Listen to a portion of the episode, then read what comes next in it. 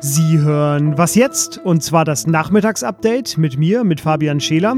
Es ist Donnerstag, der 7. Mai. Hallo und herzlich willkommen.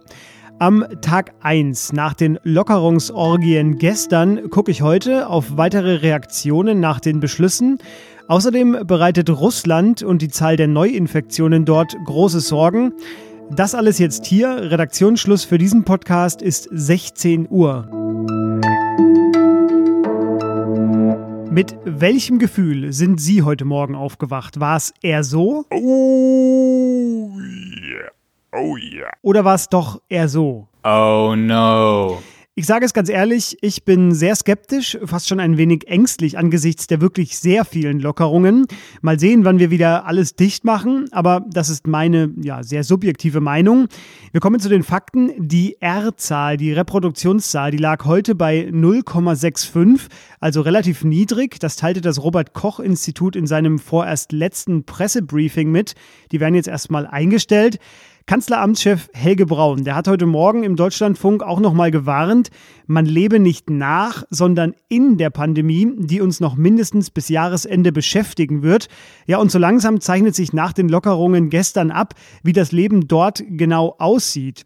Zum Beispiel hat die Bundesliga bekannt gegeben, dass sie am 16. Mai wieder beginnt, dann gleich mit dem Spiel Dortmund-Schalke unter anderem. Und bald dürfen ja auch Restaurants wieder öffnen. Wie und wann genau, das dürfen die Bundesländer selbst entscheiden. Ja, und diese föderale Vielfalt, die gefällt dem Deutschen Hotel- und Gaststättenverband überhaupt nicht. Einheitlich für alle müsste das sein, sagte die Geschäftsführerin Ingrid Hartges im Morgenmagazin. Sie erwarte da maximale Abstimmung der Bundesländer. Außerdem forderte sie erneut einen Rettungsfonds für ihre Branche. Mein Vorschlag, jeder von uns isst ab jetzt doppelt so viel. Kleiner Gag natürlich, denn für die Gastronomen bleibt die Lage ja trotz der angekündigten Öffnungen sehr dramatisch, weil sie ja auch nur unter Auflagen, wie zum Beispiel nur mit äh, halber Gästezahl, öffnen dürfen. Zu guter Letzt wichtig noch für alle Düsseldorfer, Schleswig-Holstein hebt das Einreiseverbot ab dem 18. Mai wieder auf. Damit ist der Weg nach Sylt auch wieder frei. 11.231 Neuinfektionen an einem einzigen Tag. Das sind die Zahlen aus Russland von heute. Es ist der bisher höchste Tageswert für das Land und schon der fünfte Tag in Folge mit mehr als 10.000 Neuinfektionen. Das kommt den Werten aus Spanien zu deren Hochzeiten Anfang April schon sehr nahe. Russland hat nun 177.000 Infizierte und zählt schon 1.600 Todesfälle. Es mehren sich zudem die Berichte, dass das russische Gesundheitssystem überhaupt nicht vorbereitet sei und es überall an Schutzausrüstung mangelt. In Kaliningrad sollen zum Beispiel hunderte Klinikmitarbeiter deshalb die Arbeit niedergelegt haben und alleine in Moskau sind mehr als 2000 Ärzte infiziert. Zudem haben sich drei Ärztinnen und Ärzte unter ja, recht mysteriösen und ungeklärten Umständen aus dem Fenster gestürzt. Zwei davon starben. Und ein Grund für die vielen Neuinfektionen sei auch, dass sich viele nicht an die Ausgangssperren halten, die mittlerweile seit sechs Wochen eine Art Zwangsurlaub für 145 Millionen Russinnen und Russen vorsehen. Die traditionelle Militärparade am 9. Mai, dem Sieg über Nazi-Deutschland, die wurde auch abgesagt, obwohl es einer der wichtigsten russischen Feiertage ist. Erst nach dem Wochenende werde man über Lockerungen reden, sagte Präsident Putin, der die niedrigsten Zustimmungswerte seit zwei Jahrzehnten hinnehmen muss. Russland ist nun das Land mit den fünftmeisten Infektionen weltweit. Deutschland folgt dann direkt dahinter.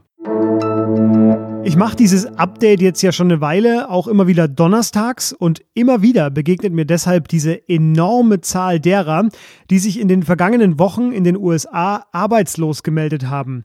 Diese Woche waren es weitere 3,2 Millionen Menschen. Das macht dann die fast unvorstellbare Zahl von 33 Millionen Arbeitslosen in nur sieben Wochen. In manchen US-Staaten beträgt die Arbeitslosigkeit mittlerweile schon 25 Prozent oder mehr. Eine Umfrage der Washington Post Post. Die ergab zwar, dass drei Viertel der jetzt arbeitslos gewordenen erwarten, dass sie wieder eingestellt werden, sobald die Ausgangsbeschränkungen gelockert werden. Doch schon jetzt ist diese Zahl historisch hoch. Nur in der großen Depression in den 1930er Jahren, da war es ähnlich.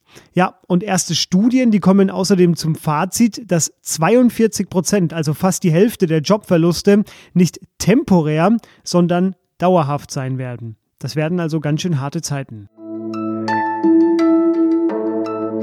Was noch? Morgen ist ja der 8. Mai. Das ist ein Gedenktag zum Weltkriegsende vor 75 Jahren. Und hier in Berlin ist das auch einmalig ein offizieller Feiertag. Und darum wird ja gerade gestritten um diesen Begriff des Feiertages. Sollte man das feiern als Deutscher, als Befreiung? Oder sollte es nicht richtigerweise heißen, die Welt wurde von den Deutschen befreit? So oder so, ich will auf eine interaktive Ausstellung hinweisen. Hier in Berlin sind überall Plakate dazu auch. Und diese Ausstellung heißt Nach Berlin. Die ist von den Kulturprojekten Berlin und der Stiftung Denkmal für die ermordeten Juden Europas. Und die führt als virtueller Gang durch das Berlin im April und Mai 1945. Dazu geschnitten immer die Bilder von heute.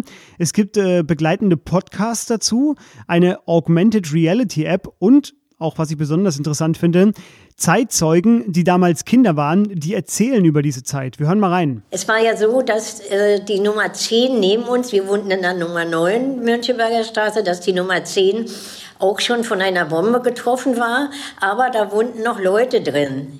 Ja, im Hinterhaus wohnten noch Leute, auch im Vorderhaus, aber es standen viele Leute auch vor der Tür und äh, wir äh, waren in unserer Wohnung und guckten Parterre aus dem Fenster und da wurde die nette Familie Jakob aus dem Hinterhaus, die wurde rausgeholt von SS und musste in einen Wagen steigen. Ja, diesen Otto, den habe ich dankenswerterweise gestellt bekommen. Ich habe circa eine Stunde insgesamt auf dieser Homepage verbracht.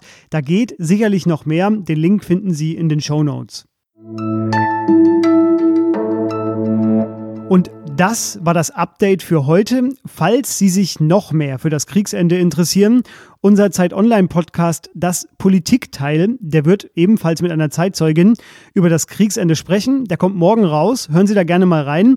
Von uns gibt es dann morgen, trotz des Berliner Feiertags übrigens, zwei reguläre Folgen. Ja, so sind wir halt. Bleiben Sie uns also treu, bleiben Sie vor allem gesund. Ich bin Fabian Scheler und ich mache jetzt trotzdem Wochenende. Tschüss.